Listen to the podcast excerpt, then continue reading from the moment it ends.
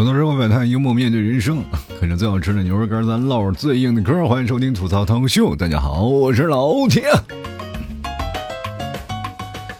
三天假期又到了啊！有的人用三天假期干什么呢？出去玩了。有的人去边上钓钓鱼啊，散散心什么的。但有的人不一样啊，就在家里窝着干什么？释放情绪啊！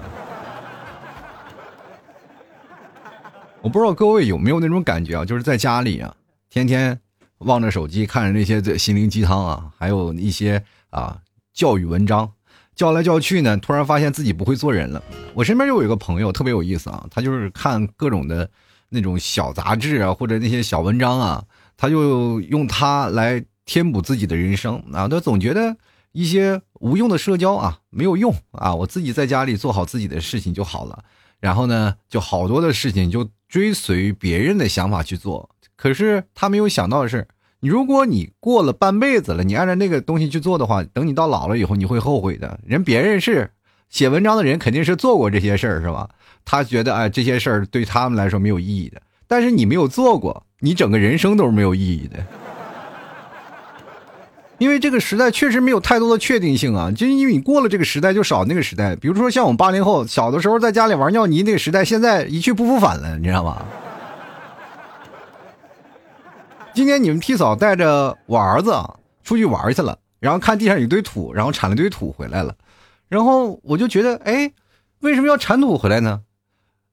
你们替嫂说了一句特别让我就是揪心的话，就是让孩子接接地气啊。我说现在孩子这么可怜了，玩土玩泥巴都是一种奢侈了吗？因为现在很多的路面都已经是硬化了，它不像我们小的时候全是土路。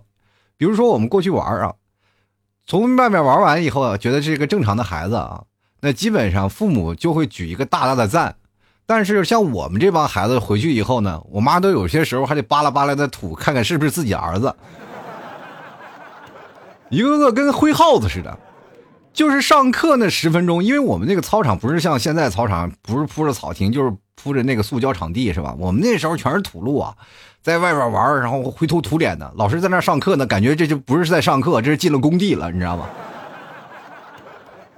整个飘起来全是土啊！老师先说了一来，先把窗户打开，咱散散味儿，好不好啊？这就是我们的童年，但是放到现在的童年，他们有更多的东西，有 iPad，有电视，有更多的好玩的，有电脑是吧？有电脑游戏等等一系列的可以玩的电子产品。那我们那时候什么都没有，但我们只能对抗身体啊，用通过那个玩那种对抗类的游戏。所以说我们小的时候就比较壮实啊，基本能活过来、能幸存的那都是勇士是吧？我们那时候玩的什么？推战什么海陆空军啊？我不知道现在有多少人知道，就是有一个大方格，里面是陆军，然后外面是空军，然后中间的是海军，就挨个推啊，就是反正我要把你拉到我的阵营里，我要把你推出你的阵营里啊，就是各种拽、撕扯、完拉扯，反正那种。呃，那个时候通过这个游戏，我做成了什么呢？就是各种的，比如说摔跤啊，什么跆拳道啊，所有的功夫都能运用到这里来。我记得我们那时候班上有一个大汉啊，特别壮。我那个时候在班级里啊，相对来说个头也不低了啊。在上学的时候，我一米六几了啊。在班级里，你就看我的身高，你就知道我在班级里座位肯定不会靠靠前啊。但是在后面还有一个更高个儿，很壮。跟我们在一起玩这游戏的时候，嗯，当然了，你知道学习最不好的是最后面的这一帮人和最前面的一帮人，你知道吗？就个头不高啊，我们那时候爱身高也没爱学习，反正是我们那边爱玩啊。最个最高的那帮人啊，就是跟最低的那帮人玩起来可有意思了啊。有的时候一一冲撞啊，那个大胖子一个肚皮就把那孩子就不知道顶哪儿去了，你知道吗？说实话也没有坑，有坑就直接顶坑里了。小的时候玩的伤痕累累，你看到大了，现在这些把孩子他没有经历过，所以说这个时代真的没有太多的确定性，一晃就过去了，你所经历的事情也没有了。我们在怀念的什么时代呢？就怀念我们在上学时候，说实话啊，就没有钱喝啤酒，那个时候都一堆人买了一堆啤酒，然后对着水喝那个日子，最开心了，对吧？然后呢，不管那是相聚啊、欢笑啊、一起吃饭呀，是吧？或者偶尔一帮人做一些非常二犯二的事情，那都是我们在那个年代发生的事儿啊，对吧？但是你现在很多的人说了，我这些东西都没有用，你不要去做，然后又觉得孤独一个人挺好，你慢慢慢慢发现你自己家在家待时间长了就变成神经病了。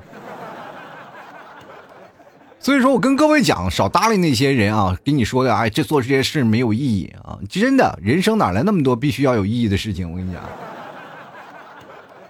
你活得不累吗？人生就应该洒脱，该做的事情要做，但是犯法的事咱不能做啊。我们要做一些是让自己开心的事情啊。不一定是非得你要把钱赚钱这件事情变得非常有意义，或者是呃，我一定要做一些能让大老板然后丧心病狂或者是丧良心的一些事情啊。只要变得有钱，我就变得很开心。其实等到你七老八十了以后，你再觉得这些事情再回顾过来，你会觉得开心吗？不可能啊！反而你过了一些特别奇怪的事儿啊，然后一堆老头老太太在那聊天的时候聊起自己的童年，然后嘎嘎笑，那是才是真正的人生。人生真的，一晃眼就过去了。包括我们现在啊，我跟我一帮发小在聊天，也能聊出曾经小的时候干过一些缺德事儿啊，开心的好玩的，反正都有啊。这是才是有意义的一个段人生啊！你不要听别人的事儿。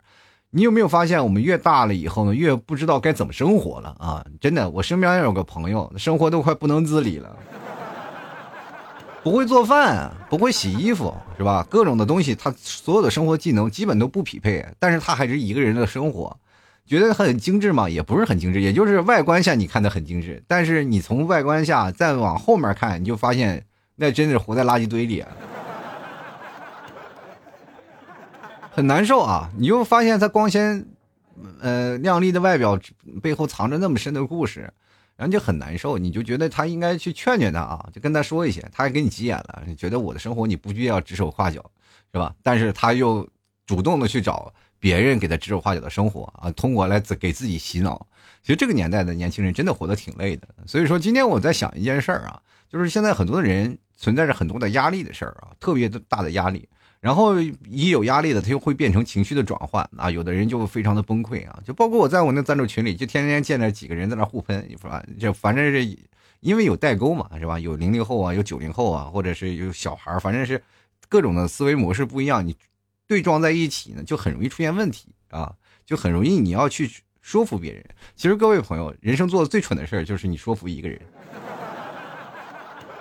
你要用你的自己的知识的含量，然后去说服一个人，其实很难说服的，因为他他的知识面他无法接受，对吧？要但凡能接受，我也不至于现在上学那么费劲，是吧？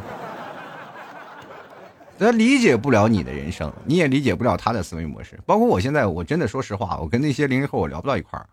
我无法理解他们那个生活模式，他们是什么样的？就包括我现在跟我儿子在聊天的时候，我也是说实话理解不了他，对吧？那你前脚打完他，后脚跟你说爸爸，我要看电视。我说为委曲求全这么可就这么认真吗？你不知道我刚打你了吗？你打我了吗？对吗？所以说，现在有的人跟你说让你管理情绪啊，说因为你要把情绪管理好了，你的生活就不会那么累了。问题是我们所有的人啊，绝大多数人都不会管理情绪。我经常会有这么一部分听众来问我一些事儿啊，他就说：“老 T 啊，你那个情绪到底是怎么去管理的啊？就是你怎么去？”能够消解这些啊，让你觉得非常负面的一些情绪。说实话啊，跟各位朋友讲，有一个听众朋友，比如说在评论骂我，我也很崩溃。但是这种情绪你没有办法控制，那我总不能把我自己显示器砸了吧？你不一定砸了它，它就这件事情它就不会发生，对吧？它肯定是会发生了。那么你就如何去调节自己的情绪？尤其是在你结婚以后啊，家里的鸡皮蒜毛的这些小事儿也特别多，然后就会让你。一不小心就搞得鸡飞蛋打，家里的一些情绪化的东西就容易导致你的情感产生一些裂痕，这个东西是没有办法弥补的啊，只有通过金钱啊，比如说包治百病啊，给老婆买个包包啥的。现在工作压力也非常大啊，尤其这段时间，我想很多的朋友可能在家里啊，或者隔离的朋友们，心心情啊，就心情就久久不能平复啊，就这段时间啊，可能有的朋友甚至连吃的喝的都成问题。对吧？我就早跟你们说过，是吧？早点囤点牛肉干，不比啥都强。现在想买，好了，快递不送。所以说，各位朋友，趁着自己的快递没封的话，赶紧囤点，好不好？今天要做这期节目的时候啊，我真的坐在这里啊，我什么都没干，我就坐在这里，我就自己在那儿想，情绪化的东西到底怎么去化解？我到底出现过什么样的情绪让我觉得特别崩溃的？有没有让我感觉到必须要在生活当中去调节？因为有确实有听众朋友在跟我来讲这些事儿，说是你是怎么消化这些负面情绪的？我从来都是自己主动消化，但是我确实没有主动的去。把所有的消化情绪的这个过程记录下来，这是我觉得啊就没有办法传输给各位一个知识点的一个最可惜的事情。所以说我今天我就仔细的我把所有的那个消息化的情绪啊，就是把这个情绪如何消化的这件事情，我做了个总结。最简单啊，最实际的东西啊，就是现在无非有几件：第一个是吃，第二是喝，是吧？第三个是拉，第四个是撒，是吧？吃喝拉撒能解决你所有的情绪化的问题啊。所以说在这件事情上。生活当中啊，比如说你的压力越大，情绪越大，你就想要学会啊，怎么样？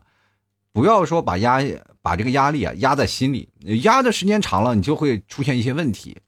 比如说在感情上啊，你如果存在了情绪上的压力，比如说男生啊，经常会出现一些问题，就是男生在爱情角这个角度当中啊，他很难去找到一个合适的理解的东西，能把女生所有的情绪化他他消化掉。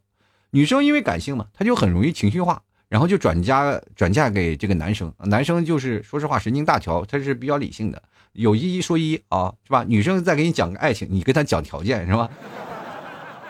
驴唇不对马嘴，很容易出现问题嘛。这个时候你觉得男生好受吗？不好受。我跟你讲啊，所有说在恋爱的情侣当中啊，当任何一个老爷们儿过来来哄你，就是因为你生气了嘛，老爷们儿哄你的时候，那都是违心的，那自己心里也不知道怎么骂呢。你知道吗？有的时候甚至动摇，我就我就劝啊，我要劝，我劝不好，我就要准备分了啊。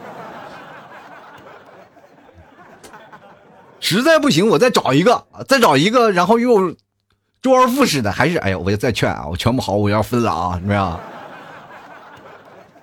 这种感觉就是没有办法，那无法理解这件事情。后来就只能是他为了在两口子之间啊处理好这个关系，就只能选择妥协，然后于是乎就把自己压死了。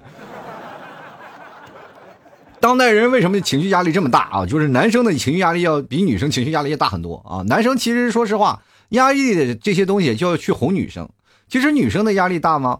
也相对来说也是大的啊！我就没有见过这么笨的男的，这点东西他就不懂吗？这么很简单的事情，连爱人的方式都不会，那么你个爱无能，他越想越生气，是吧？老娘辛辛苦苦等了白马王子，谁知道等了这么一个牛鬼蛇神啊！不是你耽误的，不是老娘的爱情，你耽误的是老娘的青春啊！男生也行了哦，是，你倒没什么钱，但得了公主的病，我操！我天天我啥也不干了，我工作下班我还来哄你啊！一句一句话说不出来，你就跟我在那发脾气，怎么了？你是天生生出来的时候就是对着护士小姐一顿发脾气，护士小姐没掐死你，算算是你的命大，是不是？这就是男生和女生之间的产生的情绪的对立，你怎么办？怎么化解？化解不了，这是硬伤。男生真的很难理解女生的感情。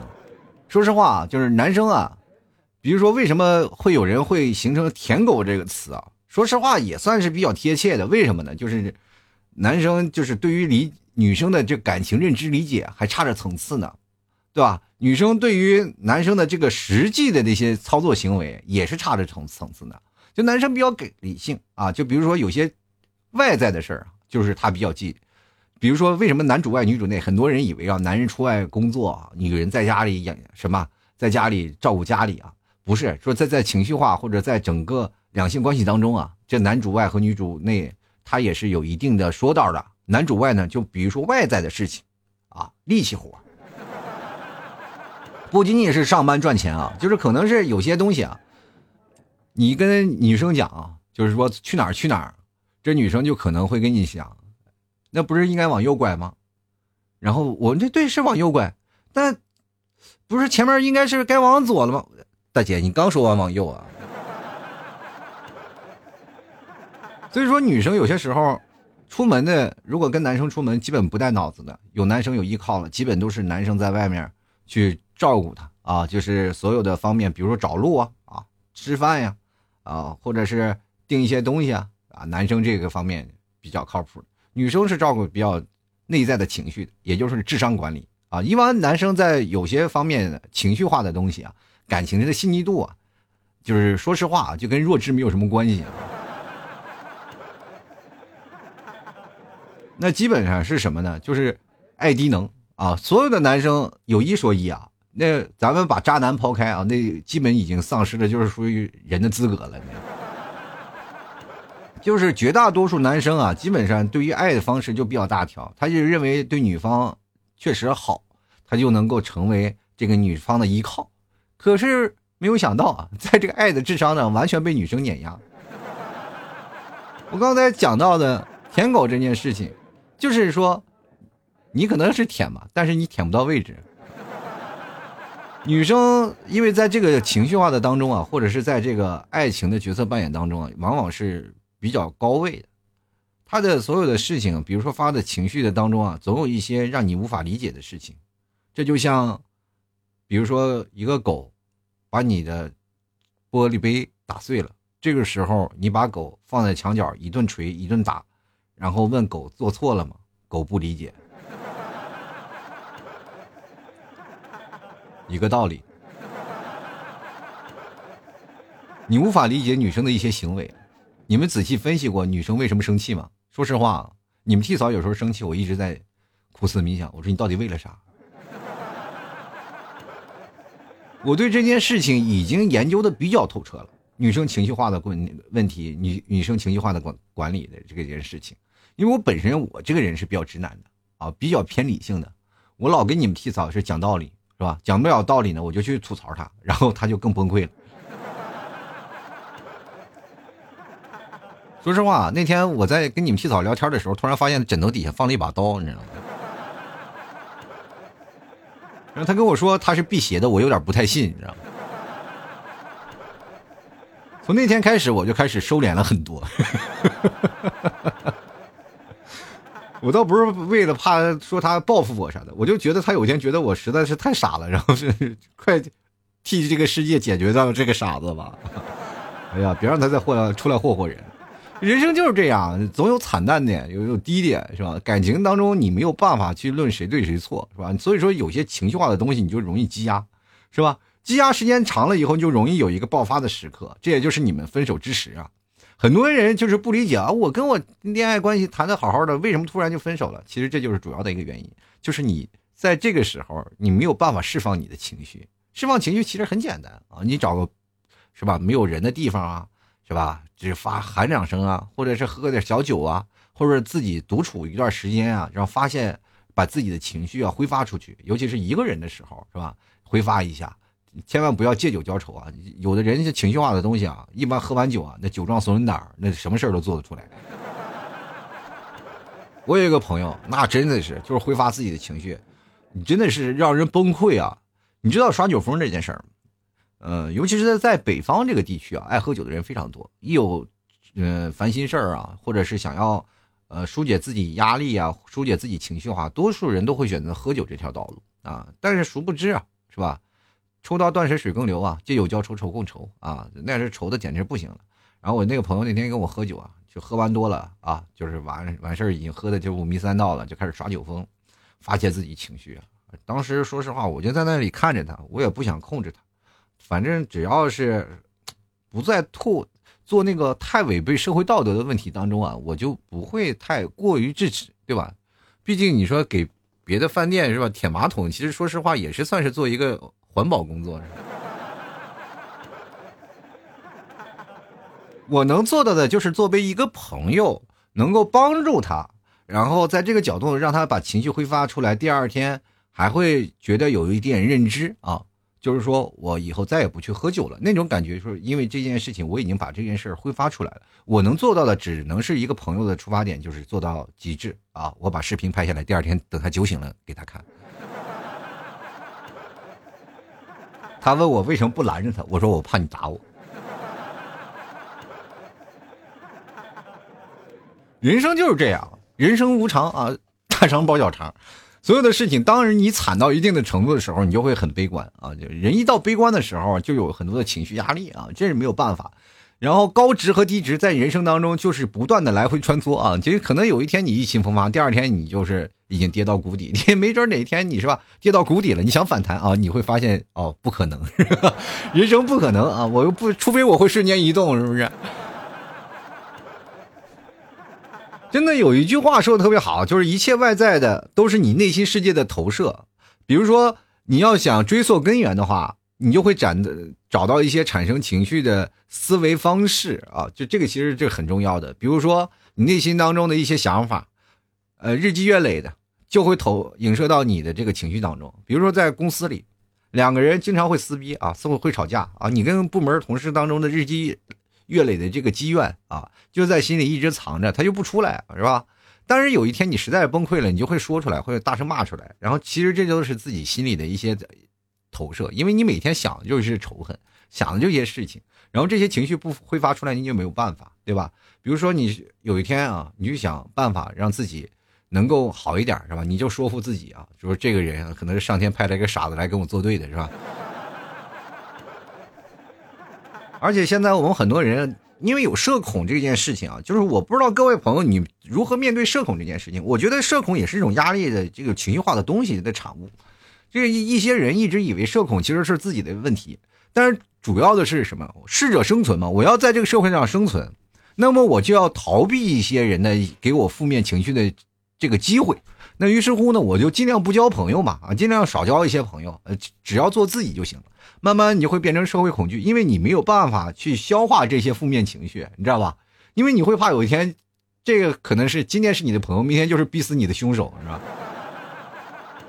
天天来考验你啊，是吧？然后一过，如果说发生了怨恨了，你就心想，我早晚我弄死你，是吧？从今天开始就早点睡觉，早点健康，是吧？总有一天我，我就把我身体养好了，我反正弄死你有犯法吗？那我熬死你都行。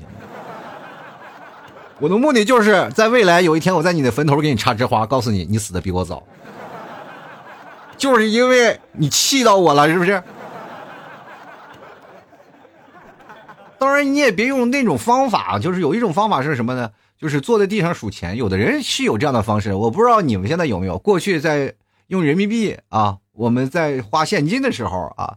各位可能都知道啊，我们经常会把工资取出来，然后放在那，因为那时候发工资卡嘛，就把工资全取出来，然后先数完，数完了一堆钱，然后再把它放到银行卡里，就那种感觉要过过瘾。当然，现在很少人又数钱了啊，就是现在我发现数钱的这些人少多了，是吧？因为数钱并不能缓解自己的压力，反而会让自己压力更多，是吧？一数好几张，然后突然发现就这么点嘛，是吧？数没有必要，是吧？然后我那段时间我也有数钱的经历啊，我把钱我对折啊，就是我工资的一倍那种啊，感觉反复就错了很多。其实，说实话，控制情绪不是一味的压制，而是选择迅速的释放。你把它释放出来，对吧？就比如说照着镜子嘛，你说你如果要是对着镜子皱眉，然后你去看镜子镜子里的自己，也会皱眉看着自己，是吧？你笑着对着他，然后他也会笑着看着你，对吧？哎呀，然后仿佛镜子在对你说。笑什么笑？都丑成这样了。我记得惠特曼说过一句话啊，就是面对太阳，阴影将落在你的背后。这句话说的挺好，但是可他没有说什么时候面对太阳。你想想，如果夏天呢，我们都会躲在太阳伞背后，是吧？阴影是落在你身后了，但是我们现在都躲在阴影里。不同的时代不一样啊，所以说。各位朋友，笑声是永远能治愈一切情负面情绪的东西。你要有这种能够让你觉得开心的事情。很多人听我节目啊，觉得老听你讲的这些段子啊，讲的这些笑话，并不值啊特别好笑，但是它确实能让我舒缓心情，这就够了啊！你不需要说是找一个特别专业的东西可以讲特别好玩的笑话，你只要觉得你有时间长了啊，能够静下心来，能听一个人来缓解自己心里的压力。这件事情就可以了。我并不觉得我的节目里所有的内容都非常好玩，但是呢，这个声音确实能达到一种治愈的效果。你总会觉得在孤独的世界当中，总有那么一闪光啊，来照着自己。有一个那么话痨，天天坐在那儿，然后吧嗒吧嗒吧嗒，然后来不断的陪着你度过无聊的无数个黑夜，是吧？这挺好，是吧？一个人就好。这也就是为什么很多人啊有了对象，基本就是不听我节目了。他们不会认识我这个人啊，他们不会认觉得啊老 T 怎么样啊，老 T 多好啊，或者见了面了说老 T 啊特别开心认识你。我记得我最早以前做过，呃几次那个听众的跨年聚会啊，都在上海。然后呢，我记得印象最深的有个小姑娘，呃个头非常低啊，一米五几啊，可能一一米五吧，可能还不到一米五，一个小姑娘。嗯，具体哪的人我记得忘了。然后第一次参加这跨年晚会的时候，我就是。呃，因为我下班才去的，到了那边呢，我很多的人都在啊，然后打了声招呼，然后后面那几个小姑娘然后来了，然后有个小姑娘就过来，你是老 T 吗？然后我是谁在说话？一低头啊，在我腰这儿，然后你就感觉到他说话满脸都是小星星，然后特别有意思，然后都觉得特别崇拜我，然后觉得我聊的一些事情啊，终于见到真人了啊。其实那时候就是有盲目崇拜这个意思啊，我想也可能是年轻的时候颜值比较高啊。但是如果要是换到现在，可能我们俩的这个角色的扮演就不太一样，因为时代在变了。如果再见到我，他可能也都不会说啊你是老 T 吗？他会直接过来就踹碎我的膝盖，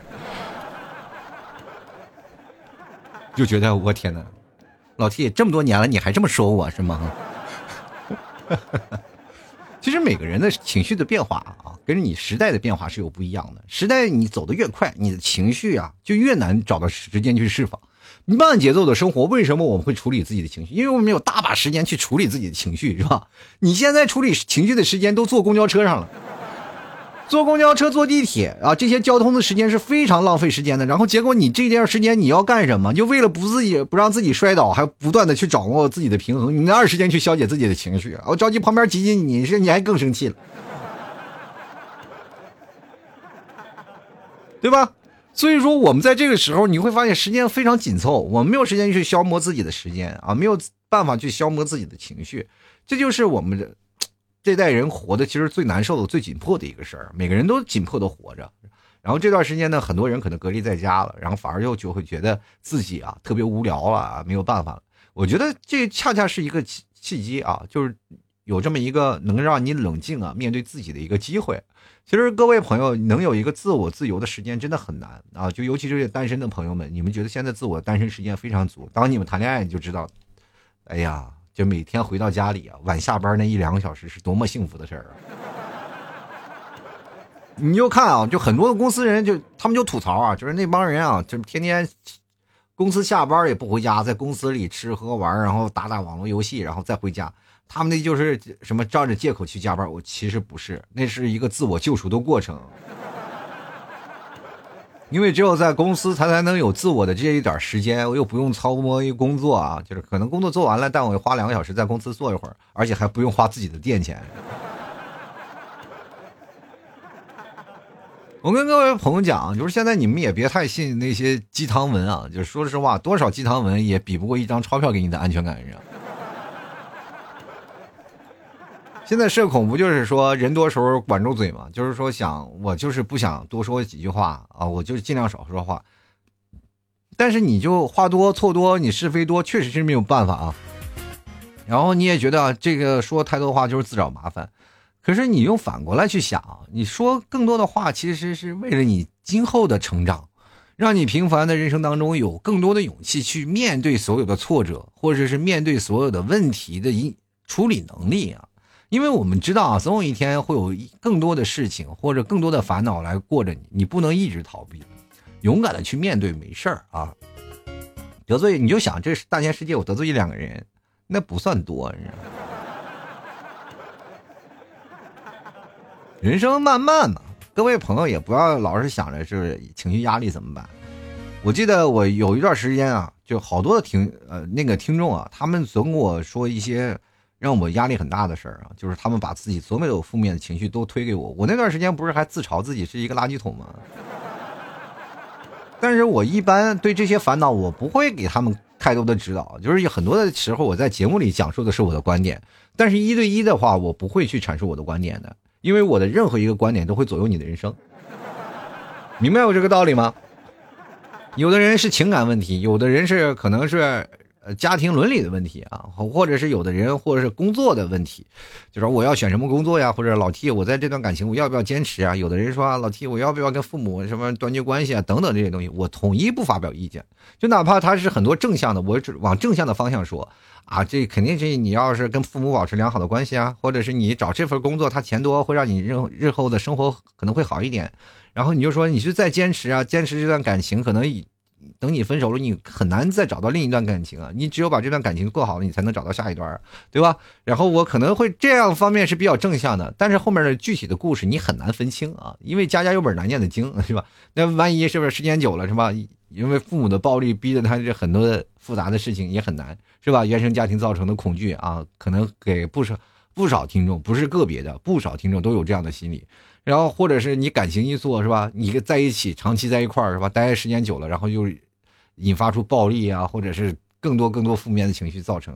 你工作呢，万一是啊，是工资高，到最后你被压迫的更狠是吧？到时候闹得灰头土脸的，都怪我了是吧？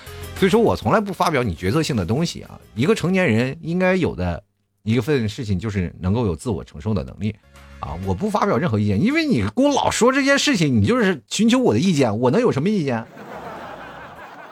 我自认为我是一个外人，我无法插手你的生活。他说：“老七，你就提提意见或者提提建议，我是个我自己参考的。”我说：“我不，我这任何的建议都会左右你的想法。所以说，每个人有自己的认知能力的话，就自己去认啊，自己去说。当然，因为你不是我的朋友，我不了解你的人生，我不了解你的所有的事情，是吧？我只是你听我的节目，你突然跟我说了句话，虽然说咱们相识的比较久，但是你个人的生活很难。”我很难通过整体的现象，我来做一个非常武断的抉择啊！说跟你说，我认为是这样是对的，但是是我认为的，不是你的人生，对吧？我们不要把自己的人生掌握在别人手里啊！这是我最一贯的认知啊！可能也是，说实话，我这个人啊，也怕得罪人啊，因为我这个情绪化的东西啊，说实话，我看别人的东西，我难免我也会有气。心灵起伏啊，很难受，啊，因为每个人的人生过得就会很难受。就比如说像有一些啊比较惨的听众朋友，就让我的情绪啊起伏的比较重啊，我就会想，哎呀，还有别人给我，还有人比我卖牛肉干还惨啊。然后我就会发现我有点丧失卖牛肉干的动力了，是吧？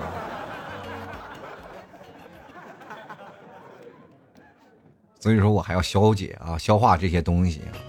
今天为什么做这期节目呢？就是想通过这两天，因为放假了啊，放假这两天，大家听到我这期节目的时候呢，可以好好的去整理一下自己的人生啊，整理一下自己的方向，让自己有一个合适的空间啊，给自己在这个空间里啊找个地方坐一坐，好好想想如何消解自己的情绪啊，如何去改观自己的情绪化的东西，哪怕你没事干休息以后跑到大山上去喊两嗓子也行。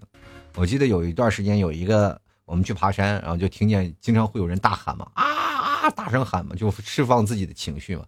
然后有的时候我也觉得，在大山上喊没什么用啊。我那个时候我就，因为在我那个时候认知我还年轻嘛，我就跟他说，我说你别喊了啊，你这喊也没有用。他说你怎么知道没有用？我觉得挺好。再说了，你不是也在抒发情绪吗？我说我跟你说话抒发什么情绪？他说那你在山的那头大声喊，不是就抒发情绪吗？是吗？有本事你过来！他说啊，我说别喊啦，对你没帮助啊。